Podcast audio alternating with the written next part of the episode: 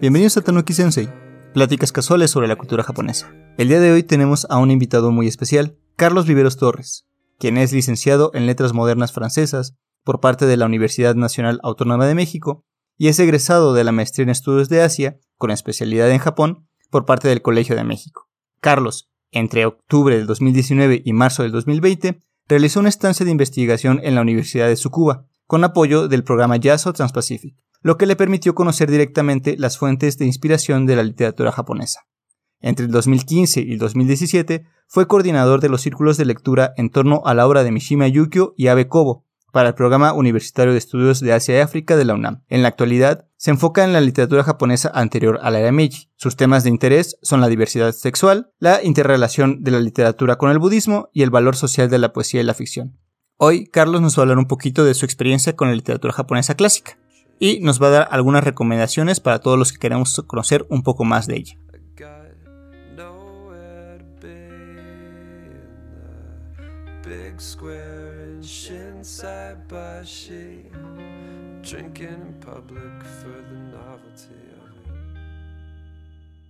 Pues bienvenido Carlos, eh, bienvenido a este espacio, bienvenido a Tanuki Sensei. Espero que estés tan emocionado como nosotros de tenerte en el programa. Muchas gracias por la invitación. Sí, sí, estoy emocionado y, de verdad eh, me da gusto poder hablar de cosas que me gustan aquí. Pues dime, este, háblanos un poquito de tu experiencia. ¿Cómo te acercaste a la literatura japonesa y sobre todo cómo te acercaste a la literatura clásica japonesa? Eh, fue un poco por circunstancias. Yo estudiaba literatura francesa en la UNAM y al principio estaba muy interesado como en las producciones culturales eh, europeas, principalmente en lengua francesa, y también producidas en francés, pero en otras partes del mundo. Sobre todo me interesaba lo que se estaba produciendo en África y, y en algunos otros lugares eh, como poco explorados desde Latinoamérica. Eh, sin embargo, cuando empecé como el estudio de la literatura moderna y contemporánea, aunque al principio había muchos temas que me llamaban la atención, el enfoque que tenían una gran parte de los autores, del, sobre todo en la parte como estructural, el lenguaje y las estructuras narrativas y cuestiones por el estilo, que se iban alejando un poco de la experiencia del mundo, me llevaron a buscar como otras alternativas. Y una amiga de la prepa eh, me presentó a Mishima Yukio. Y ahí fue como el inicio de, del acercamiento a la literatura japonesa. Me, gustó bastante la novela que fue Kame no Kokuhaku, Confesiones una máscara, y después de eso empecé a buscar otras novelas del mismo autor y adentrarme poco a poco en, en, otras, otras obras de literatura japonesa, pero contemporánea, bueno, moderna más bien, principalmente es muy extraño porque muchas veces la gran pregunta es cómo te, acercas a la cultura, ¿no? Algunas personas lo hacen a través de las películas, otras personas lo hacen a través del idioma, ¿no? Empiezan primero estudiando japonés y después, precisamente por las necesidades del idioma, empiezan a acercarse hacia otras expresiones culturales. Pero en este caso tú lo haces a través de la obra literaria de Mishima, ¿no? Que además es, el, es uno de los grandes de la literatura japonesa. Pero dime, eh, ¿Mishima podría eh, entenderse como literatura clásica o cuál es, eh, en tus palabras, lo que tú defines como literatura clásica japonesa? No, no, Mishima no se puede considerar como literatura clásica de Japón porque en términos estrictos el apelativo de clásico se utiliza específicamente para la literatura producida durante el periodo Heian, entre el siglo IX y el eh, sin embargo, eh, de forma extendida también puede aplicarse a las producciones que se realizaron, digamos, durante la Edad Media japonesa e incluso eh, durante el periodo Edo. Ok, entonces vemos que Mishima es muchísimo más contemporáneo en cuanto a lo que se conoce como literatura clásica japonesa. Pero bueno, entonces nos hablabas de este periodo de Japón del periodo Heian, eh, ¿qué tipo de, Japón es el que entonces se, el, que se habla en la literatura clásica? El, mundo del periodo Heian presentado en la literatura es exclusivamente, o casi exclusivamente, el de la corte. Es decir, de los aristócratas que vivían en sus grandes palacios en torno a la figura del emperador y de sus ministros, y que tenían una vida bastante ociosa, ¿no? Dedicada, en parte sí a cumplir ciertas funciones eh, políticas y civiles, pero digamos, por cuestión de, de la estructura social y de las capacidades económicas que tenían, podían dedicar mucho tiempo a cultivar diferentes artes que consideraban como parte importante del desarrollo de la persona como tal. ¿no? Entonces, una de esas artes era la poesía, que incluso tomó un papel preponderante en la codificación como del mundo en el que vivían, hasta el grado de que, bueno, e, es como algo, digamos, un cliché frecuente el considerar que los japoneses tienen una relación muy cercana a la naturaleza, ¿no? Pero en realidad eh, lo que tienen es una, han preservado como todas las producciones culturales que se han realizado en torno a esa naturaleza, ¿no? Pero es una naturaleza, digamos, codificada a través de la experiencia humana, ¿no? Entonces, hay, hay este, flores y hojas y insectos, animales que representan ciertos momentos del año, estaciones concretas y periodos específicos de esas estaciones, y que, digamos, tal vez esos animales o esas plantas estén presentes en otras épocas, ¿no? Pero ya fueron codificados como parte de esos periodos. Y entonces, eh, cuando uno lee un poema en el que se menciona, por ejemplo, un ciervo bramando, siempre va a ser un poema de otoño, ¿no? Siempre que, se, que uno lea acerca de las flores de, de, cerezo, siempre se va a estar refiriendo al mes de abril, ¿no? Al, que era el tercer mes del año lunar o el cuarto mes del, del calendario gregoriano. Entonces, este, en este aspecto, digamos, la poesía fue como el medio que ayudó a codificar todos estos aspectos del mundo en el que vivían estos aristócratas, un mundo, digamos, encerrado entre las paredes de los palacios, pero que tenía jardines amplios, que de vez en cuando hacían pequeñas expediciones a visitar digamos, familiares en el campo, a visitar como eh, las propiedades fuera de la capital o también peregrinajes religiosos a templos importantes. Y en ese espacio es lo que se codifica en esta literatura, ¿no? Entonces es un mundo en el que, digamos, está excluida la mayor parte de la población de Japón, pero que en periodos posteriores, cuando la corte empieza a perder su poder político, esa cultura se va a expandir por el resto de la sociedad, ¿no? Y va a llegar a ser resignificada, readaptada y reproducida en una serie de diferentes eh, medios. Me gusta mucho esta idea que eh, mencionas de un mundo en medio de paredes dentro de un palacio. ¿Qué, imagen tan ad hoc a estos tiempos en los que estamos tan encerrados y que solamente podemos observar la naturaleza a partir de una ventana?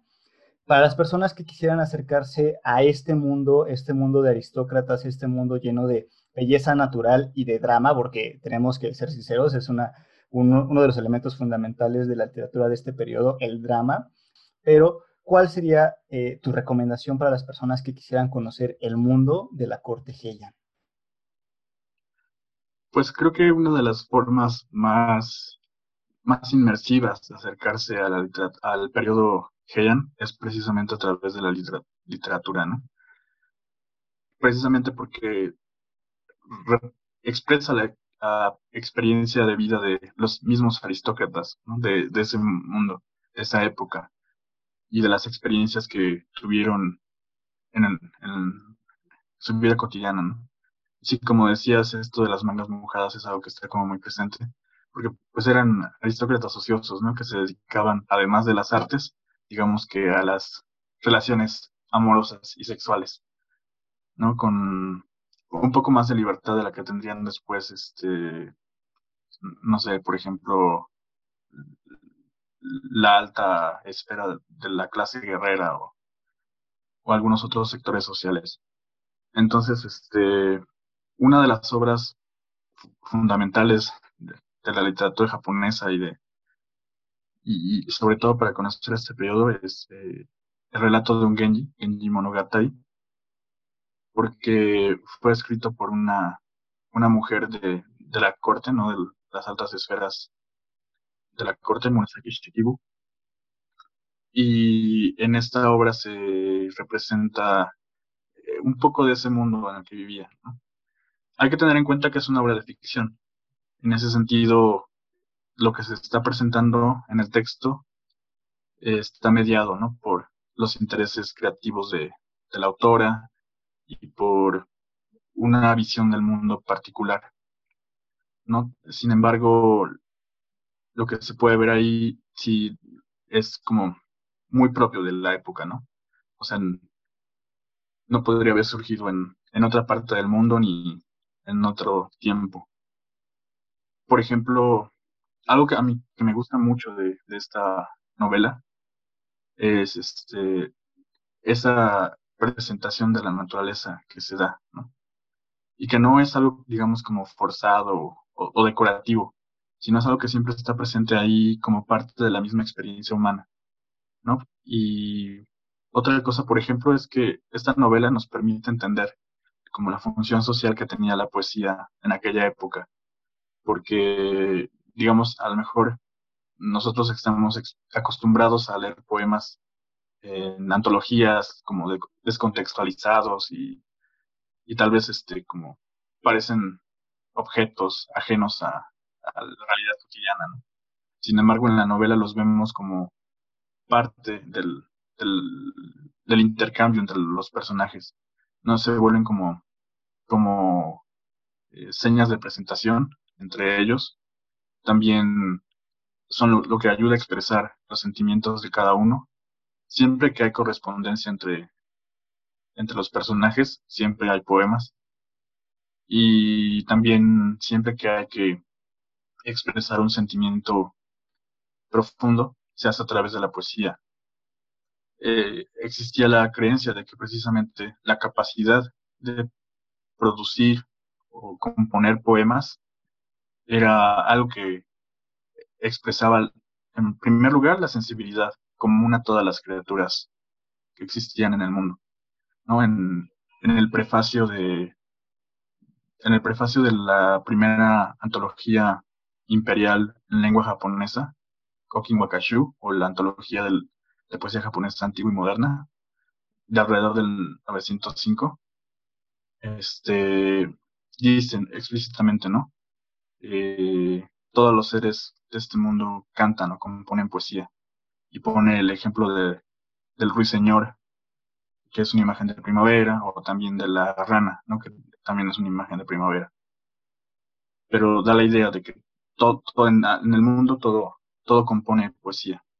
Y en segundo lugar, eh, más específicamente, se supone que el poder componer poemas en japonés es la expresión de, digamos, de la sensibilidad específicamente del archipiélago japonés. No, incluso hay anécdotas ahí de, personas que no, que no, de la, de la, corte, ¿no? Que no podían componer poemas en japonés, que, solo, tal vez solo escribían en chino, por ejemplo, o que jamás se dedicaron realmente a, la poesía, y que entonces se duda de que realmente conocieran, ¿no? La sensibilidad de Japón, o que, o que se explica que fueran crueles o digamos, este, muy estrictos en cuanto al ejercicio de, sus funciones, precisamente por desconocer la sensibilidad de los japoneses. Entonces, esa parte de la poesía es algo que está muy presente a lo largo de toda la novela y ayuda a mantener como con la idea de, las figuras estacionales, mantener como el ritmo de la lectura.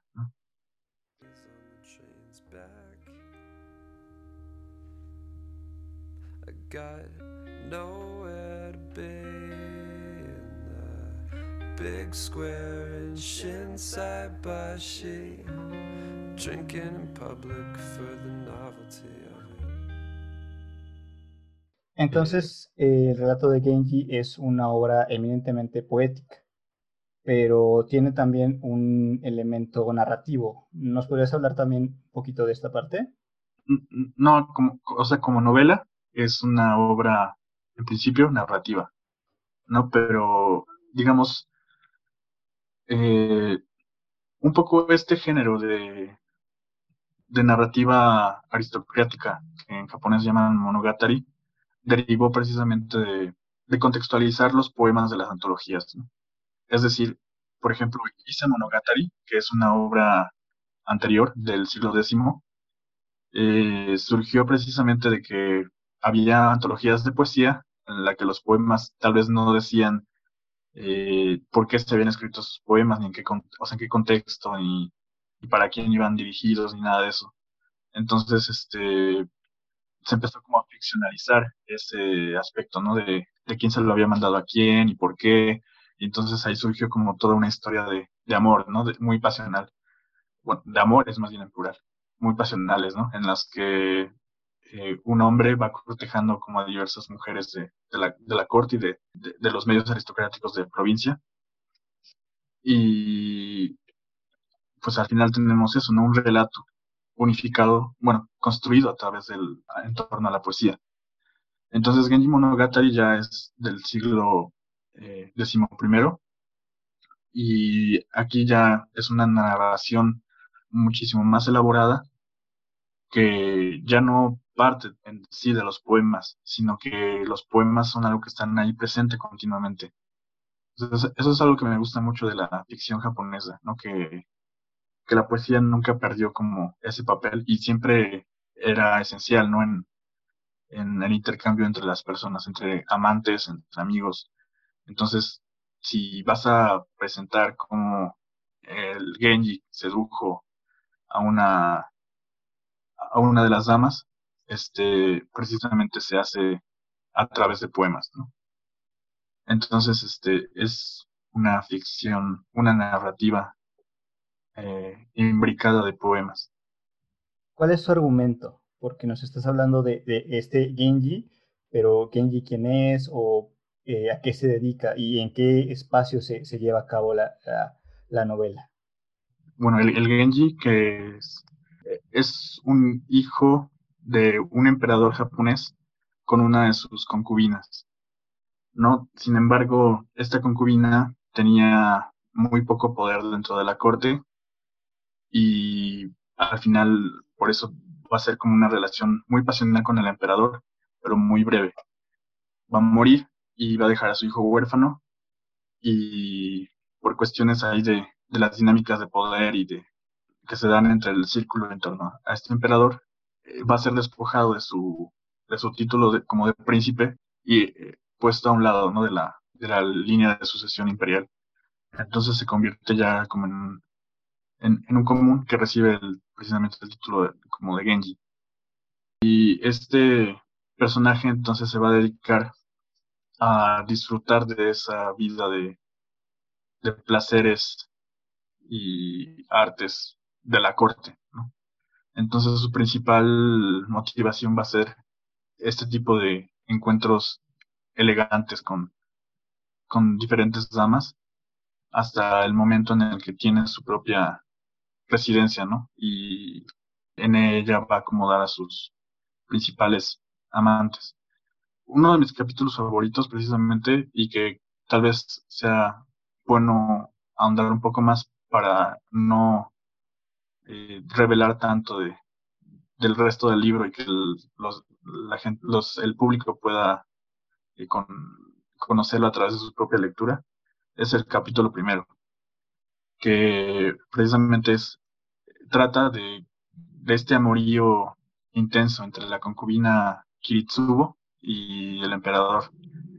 Y, y, creo que nos revela mucho de, de cómo funciona esta literatura del periodo Heian porque, mm, en resumidas cuentas es así, ¿no? Eh, el emperador se enamora de esta concubina, que es de un rango, digamos, considerado inferior respecto a las otras que tiene y sobre todo respecto a su esposa principal.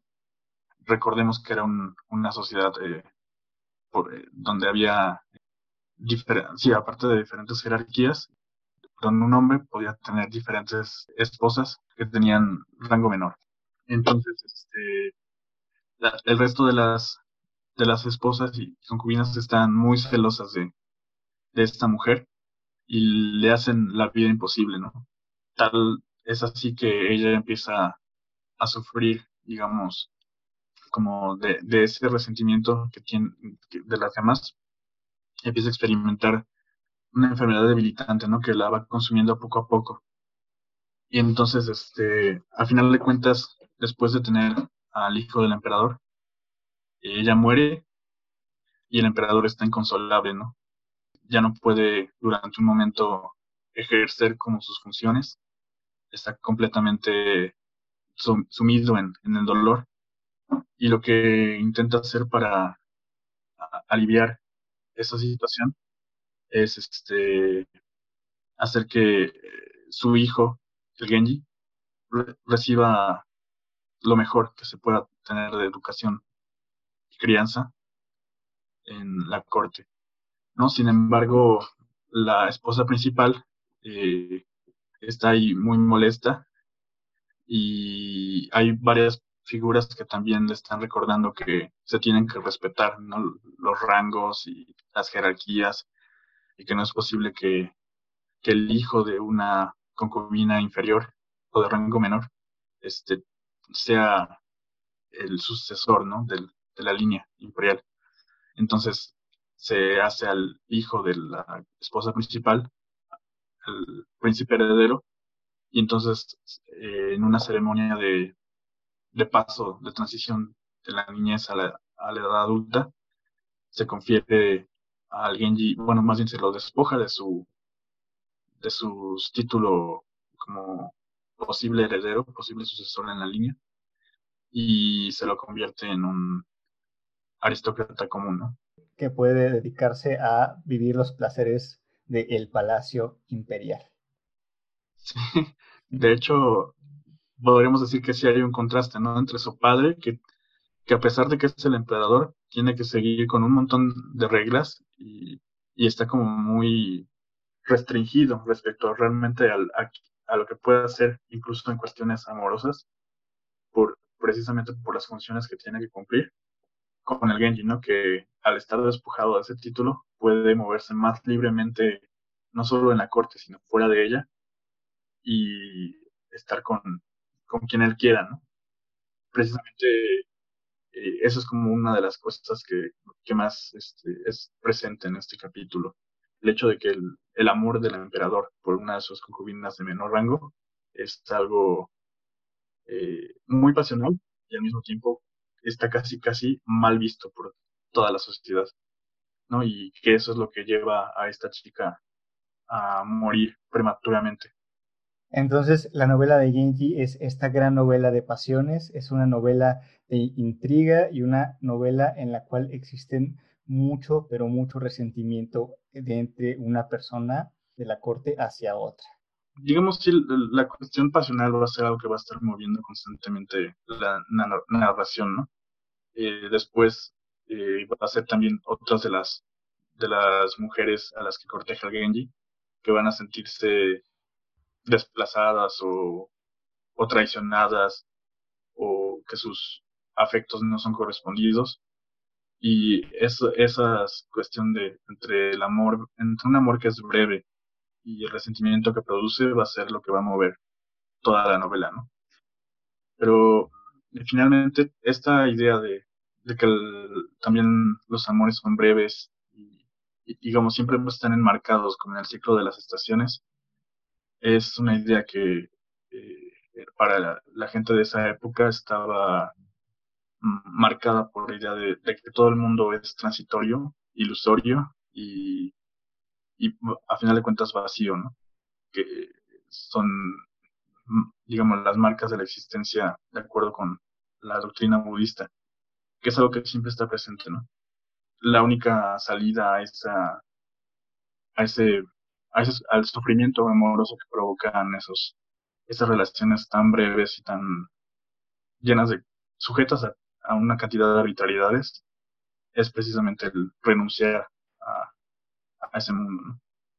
Y algunos de los, de los personajes eh, de Genji Monogatari van a, a seguir precisamente esta, este rumbo, ¿no? Cuando el sufrimiento amoroso los envuelve y se dan cuenta de, que en realidad no hay más, esas relaciones eran, digamos, efímeras y transitorias, ninguna trascendencia más allá, eh, deciden mejor tomar los votos budistas. E, estas características que nos hablas en la novela de Genji, entre la poesía, las grandes pasiones y la idea de lo efímero, ¿en qué otro tipo de novelas clásicas que tú nos puedas recomendar podemos encontrar? Estas características van a estar presentes en la literatura japonesa en general antes del periodo Meiji, ¿no? que es la segunda mitad del siglo XIX. Empieza en 1868. Entonces, toda esa literatura, todo ese, de estos siglos, va a estar muchas veces marcada por, por eh, estos eh, principios estéticos y estos motivos eh, poéticos que se establecen durante el periodo Heian. Algunas veces van a ser parodiados o readaptados a contextos completamente distintos en los que adquieren otros significados, pero siempre van a estar de, una, de alguna u otra manera ahí presentes, ¿no? Entonces, por ejemplo, eh, la idea de que el mundo es breve, efímero y que la única forma de renunciar, de liberarse de ese sufrimiento es tomando la, los votos budistas. Por ejemplo, aparece también en Heike Monogatari, que es el relato de los Heike, una de las grandes obras épicas de la literatura japonesa, en la que aunque es una cuestión bélica, ¿no? Entre el clan Minamoto y el clan Taira, a finales del periodo Heian, en el siglo XII, este, se enmarca en esa idea, ¿no? De que el poder de los orgullosos que están en, el trono es breve y se va a acabar de forma estrepitosa, ¿no? Lo cual está representado en esta obra por, el clan Taira, ¿no? los Heike. Y en cuestiones amorosas está presente Akino no Naga Monogatari, largo relato de una noche de otoño, del periodo medieval, del siglo XV, que es un texto que fue producido por monjes de la escuela Tendai, en la que se también hay una cuestión amorosa. En esta cuestión es entre un monje guerrero del del conjunto monástico de Monte Gire y un, joven acólito de un templo de la ciudad de Otsu que se llama Mitsu, Mitsudera, perdón, Midera.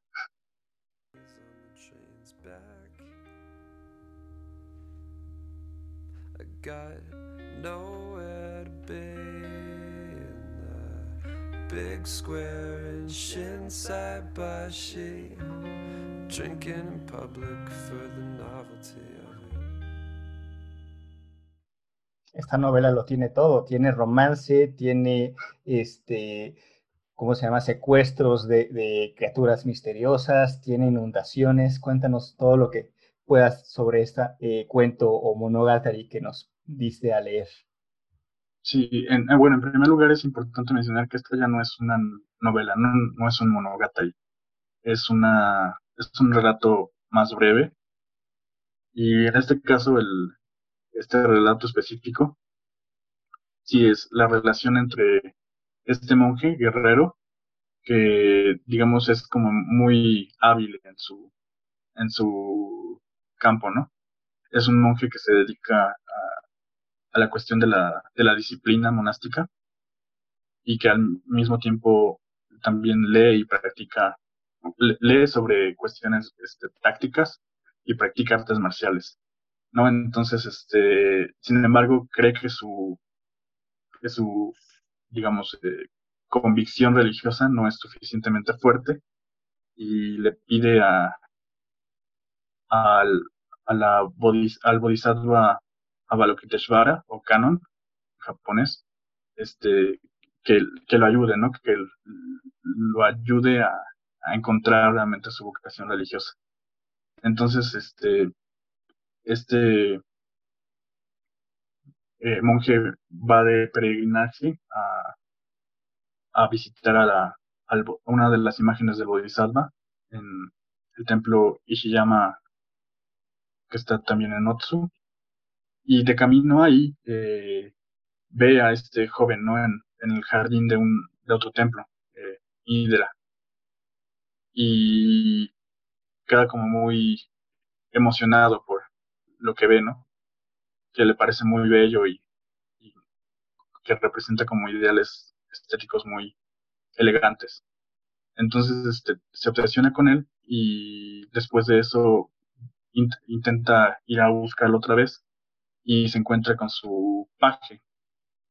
Eh, entonces, este, a través del paje, eh, conoce el nombre del chico que se llama Umewaka y, y el paje funciona como intermediario, ¿no? Entre ambos hombres.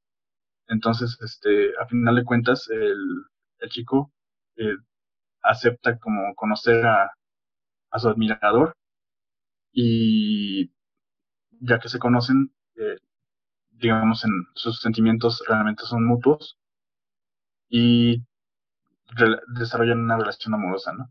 Sin embargo, más allá, más adelante, eh, el monje tiene que regresar a, a su monasterio y el chico se queda como muy, uh, digamos, eh, ansioso, ¿no? Porque quiere estar con, con, él todo el tiempo. Entonces decide ir a buscarlo. Y esta relación se da precisamente a través de la poesía. Se da, igual que en, en otras expresiones, a través de un intercambio de, de, cartas y de poemas, si no me equivoco. Sí, es así.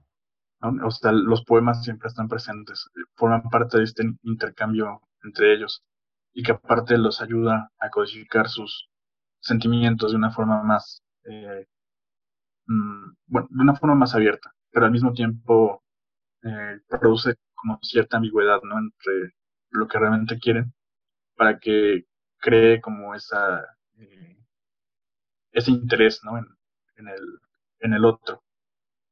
Y bueno, si recuerdas también la imagen, la primera imagen que tiene eh, nuestro monje es de este chico entre las flores, ¿no? De, entre las flores de, de cerezo. Entonces, este, siempre está como ahí la cuestión de las estaciones.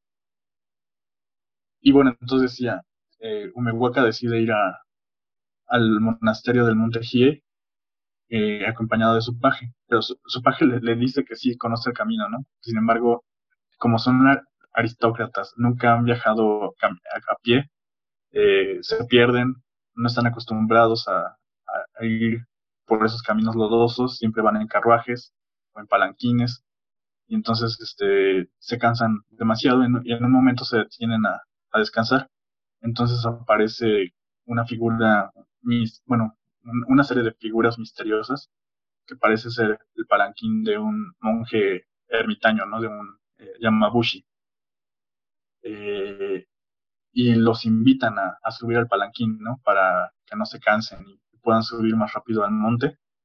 Sin embargo, resulta que, este eh, ermitaño misterioso y, su, y la gente que, jalaba su palanquín, en realidad eran eh, unos seres sobrenaturales, ¿no? Unos tengu. entonces, son, son secuestrados por estas criaturas, estos eh, estos ermitaños de la montaña que tienen una gran relación con los Tengu, ¿no? Estos, eh, estos yokai de del folclore japonés que siempre van vestidos como si fuesen monjes budistas. Y hay algo bien interesante que a lo mejor a los eh, oyentes les salta un poco, ¿no? Me estás diciendo que es un monje guerrero. ¿Cómo y por qué puede existir eso, ¿no? Si tenemos entendido que los monjes budistas pues son esas personas pacíficas que se dedican solamente a la meditación. ¿Por qué este señor primero, es un guerrero, sabe de estrategia militar y en segundo, porque se permite las pasiones que eh, nacen durante eh, esta, este cuento. Sí, esas son preguntas interesantes. Este, por ejemplo, en, el Japón moderno también se asocia el budismo sobre todo con la cuestión fúnebre, ¿no? Porque son los templos budistas los que se encargan de, los funerales, de los cementerios y de toda esta cuestión. Entonces ya está como muy, eh, digamos, cortada su relación con la experiencia común, ¿no? La experiencia vital de las personas. Y parecería simplemente eso, como una cuestión relacionada con la muerte.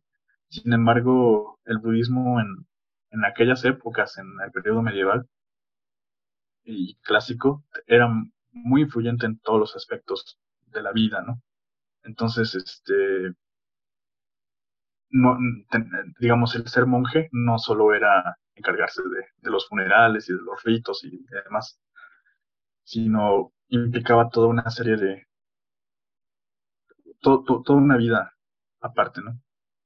Entonces, este, sí, también es cierto que la cuestión del, de lo bélico está, digamos, incluso en contra de los principios doctrinales del budismo más antiguo, ¿no? De, de, lo que se puede encontrar, por ejemplo, en el canon Pali de la escuela Theravada.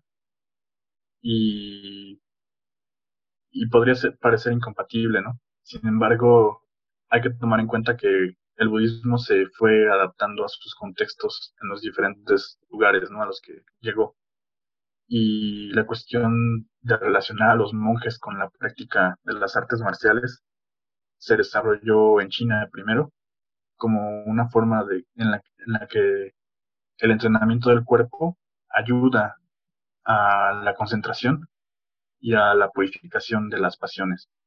¿No? Entonces, este, esto era como en un principio. Sin embargo, pues los monasterios y los templos siempre fueron eh, instituciones que, que acumulaban mucho poder, porque tenían tierras, porque tenían sirvientes, porque los, los monjes y sus abades muchas veces provenían de, de las grandes familias aristocráticas o guerreras de las sociedades entonces, este, muchas veces ese entrenamiento que originalmente era con una función espiritual fue derivando en también ser un, con una función militar, ¿no?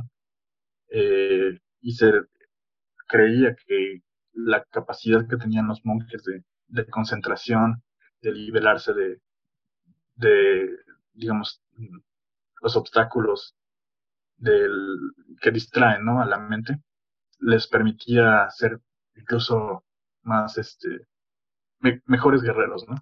Entonces, como ves aquí, este personaje eh, leía, ¿no? De estrategia militar y después cuando, cuando secuestran al chico a Omehuaca, eh, se, desata una guerra, ¿no? Entre los, entre los templos porque creen que los creen, creen que este monje secuestró al chico y entonces quieren reclamarlo, ¿no? Y, y en esta guerra eh, nuestro personaje se vuelve como muy importante porque toma como, como la, el liderazgo, ¿no? En, en, en la guerra. Y, y, es una guerra realmente cruel, ¿no? O sea, en la que se arrastra completamente al templo de Midra, en la que mueren muchos eh, monjes. Eh, aparte que recordar que eh, bueno, para la escuela Tendai, eh, para la escuela Tendai, que, es a la que pertenecen tanto los personajes como los monjes que se cree que escribieron este texto, la budeidad se podía alcanzar en el propio cuerpo, ¿no? Lo que quiere decir que, que digamos, incluso la cuestión de, digamos, las necesidades físicas, de las pasiones y demás, eran medios que podían ayudar a alcanzar esa, esa, este, ese ideal, ¿no? de experimentar en el propio cuerpo la budeidad. Y eso es lo que explica un poco también la cuestión de la relación amorosa, ¿no? Eh, precisamente, eh, bueno, recuerda que al principio este monje le pedía, ¿no? A, al Bodhisattva que lo ayudara a, encontrar su vocación religiosa. Y entonces, este, lo que hace, lo que pasa es que encuentran, ¿no? De camino al, al templo al que en su peregrinaje, a este chico y se enamora y demás. Entonces, este, lo que sucede al final es que cuando Umewaka logra liberarse de los Tengu eh, y regresa a, ver qué fue lo que pasó, se da cuenta de toda la destrucción que, que sucedió por su desaparición y no puede soportar como la responsabilidad y se suicida. Y resulta después que una deidad, eh, eh, la deidad asociada al, al, templo que fue completamente arrasado, Midera, este, Shinra Daimyojin, le revela a los monjes que quedaron de su templo que en realidad ese chico era un avatar, ¿no? De el Bodhisattva Avalokiteshvara de Canon, que había tomado esta forma precisamente para llevar a nuestro personaje principal a la iluminación, al despertar religioso verdadero, ¿no? Eh, entonces, este, esa es la idea, ¿no? De que la cuestión amorosa puede servir como un medio para que uno descubra la realidad del mundo, ¿no? Que es transitorio, que provoca sufrimiento, que es ilusorio y que entonces se aboque a los principios budistas. Entonces, este, esa, esa, es la idea que transmite el texto, ¿no? Sin embargo, nos hace ver que, que tal vez para muchas mujeres, pues, eh, digamos, los placeres no están del todo prohibidos, simplemente, pues, se realizaban, o sea, lo, lo, lo, que para las instituciones budistas japonesas estaba realmente prohibido era, bueno, en, en japonés se utiliza la palabra shuki, ¿no? Para el, que significa como salir de la línea familiar para los para tomar los hábitos budistas. Entonces lo que se supone que hacen estos monjes es renunciar al, al formar una familia propia y al continuar el linaje familiar. Entonces lo que estaría prohibido prácticamente pues era el, casarse y el tener hijos. Eh, sin embargo, pues para los monjes de la época se sabe que, que pues estaba la prostitución y también codificaron, ¿no? Como toda una serie de, formas de, relaciones eh, entre ellos, ¿no?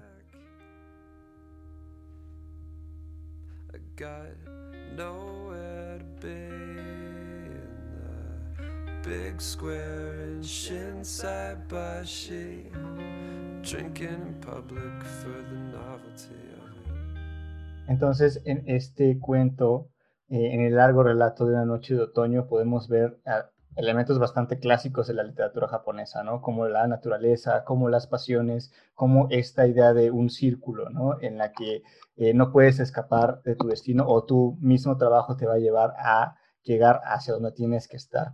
¿Qué otra novela, además de esta gran, gran, gran cuento, que te agradezco muchísimo, yo lo disfruté bastante, me encantó incluso la forma en la que eh, escapan del lugar donde estaban encerrados a través de lágrimas, empiezan a hacer una, una tormenta de lágrimas, muy, muy, muy ad a la idea de, que, te digo, del llanto y de las pasiones, del dolor que genera estar lejos de la persona que amas.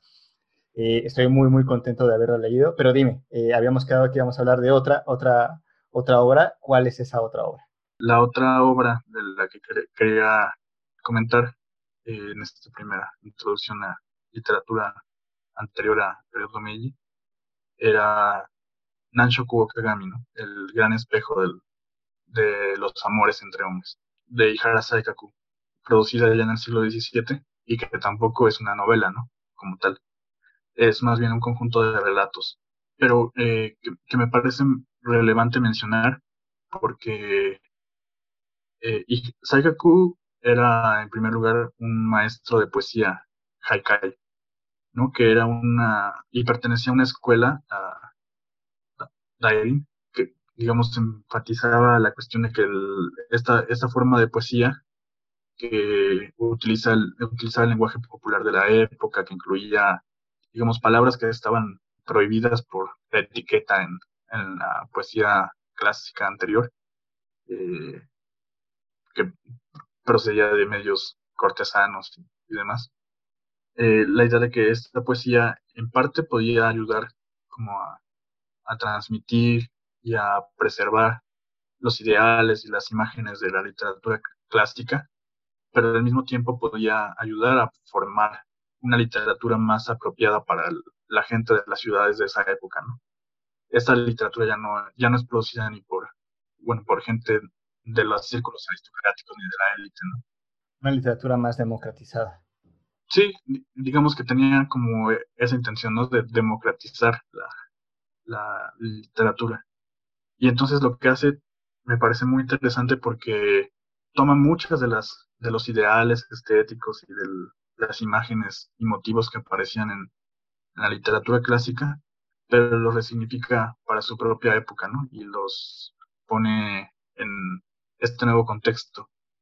Entonces, este, digamos, siguiendo como la línea de Aki no Yono Naga Monogatari, aquí otra vez son eh, relaciones también entre hombres, pero en esta ocasión pues son de, su propio, del contexto, ¿no? del siglo XVII. Entonces, por un lado, eh, hay, hay, personajes samurái, hay personajes este, comerciantes, hay actores de teatro kabuki que pertenecían a una industria de entretenimiento eh, en lo que lo sexual, digamos, vendía bastante y por lo tanto se los obligaba a prostituir y por lo tanto hay como una diversidad, ¿no? Digamos, de sectores de sociedad que, que representa. Eh, y por un lado, por ejemplo, entre los samuráis, como eran la clase dominante de la época, eh, aparecen un poco idealizados ¿no? en, en, estos textos, en estos relatos.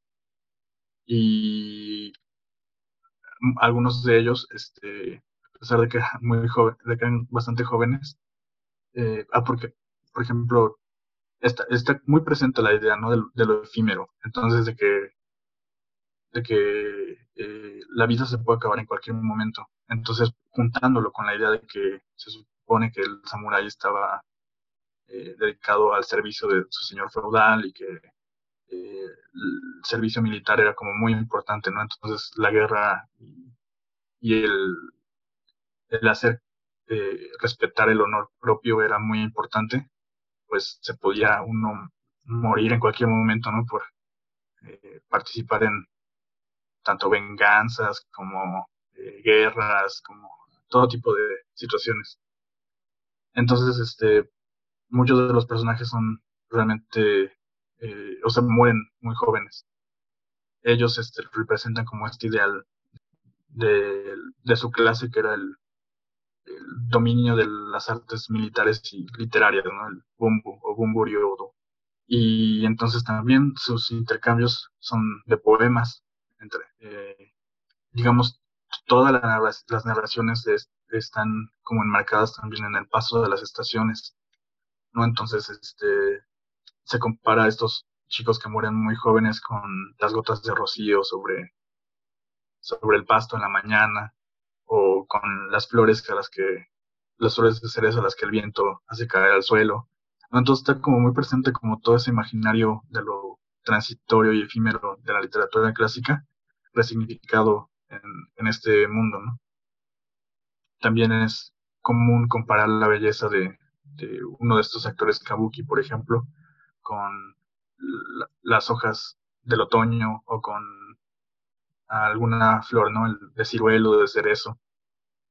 Entonces, todo eso está ahí muy presente, ¿no? Incluso hay algunos relatos que llevan esta cuestión más allá, ¿no? Y son incluso como parodias de la literatura clásica o, que retoman ya aspectos como más estructurales de poemas o de relatos más antiguos.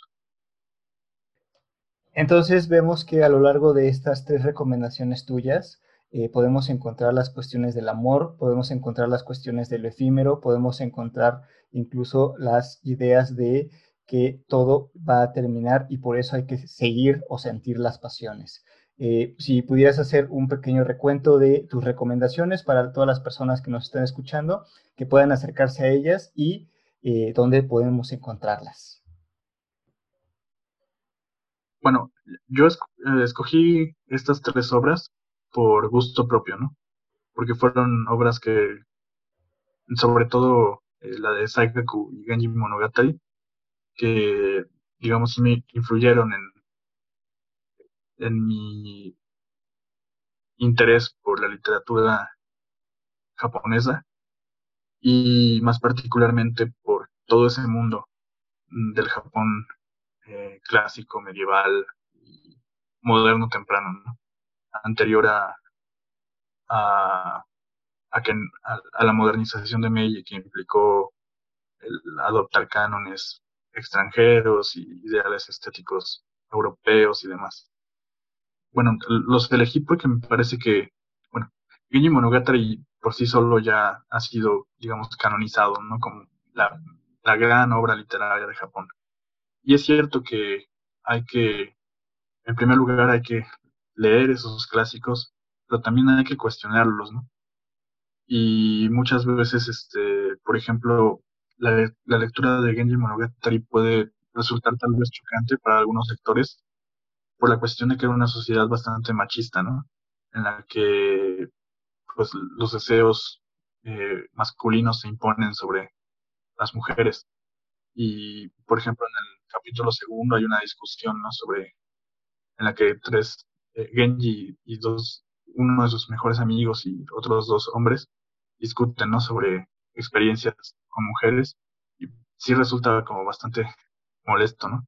Pero, digamos, hay que tomar en cuenta tanto la diferencia de contexto como todo este aspecto en el que está enmarcado, ¿no?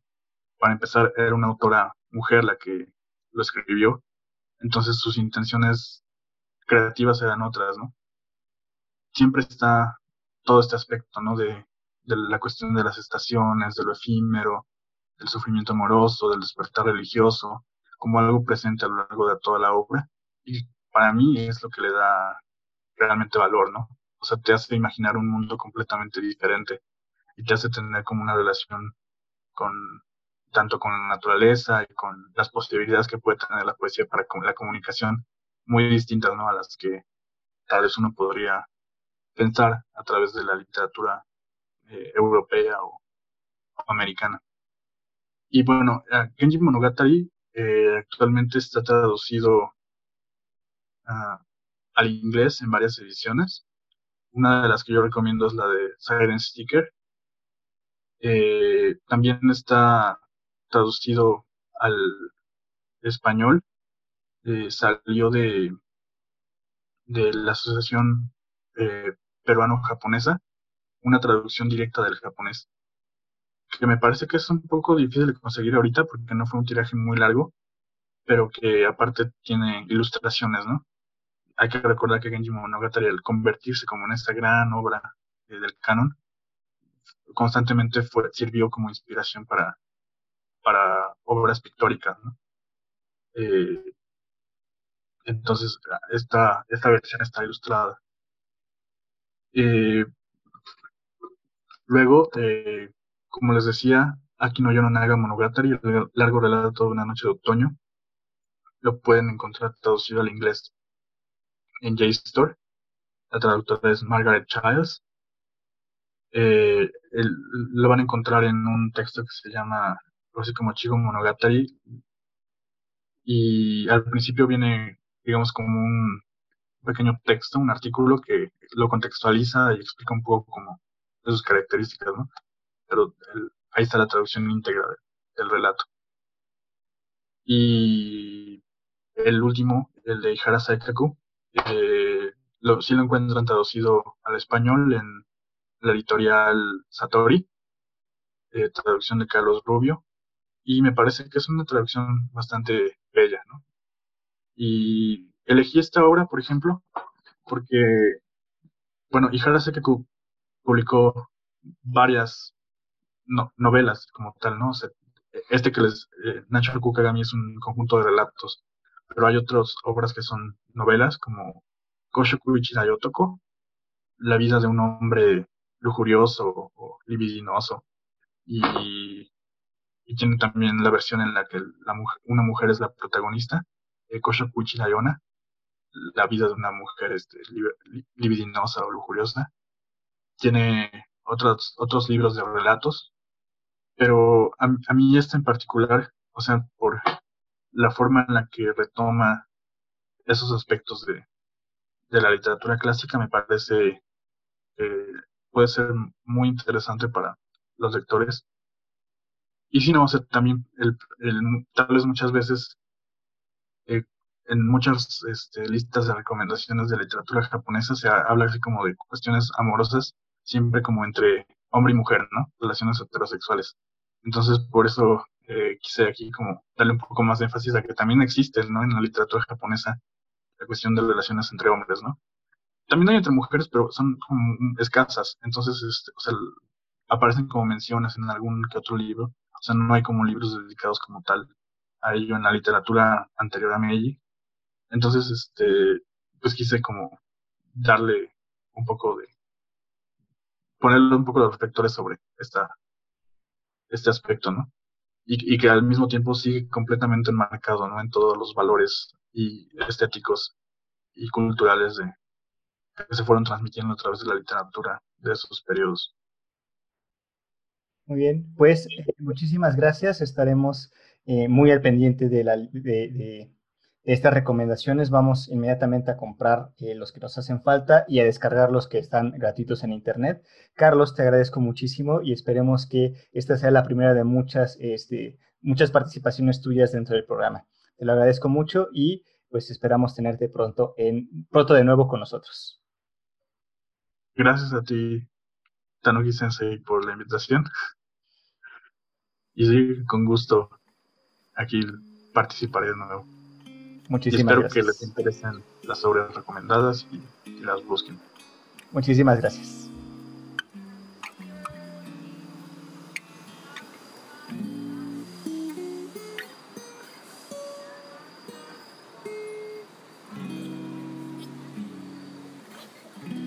Espero que te haya gustado mucho este episodio. Recuerda que puedes seguirnos en Facebook y en Instagram en tanuki-sensei-podcast. Nos vemos en la siguiente entrega.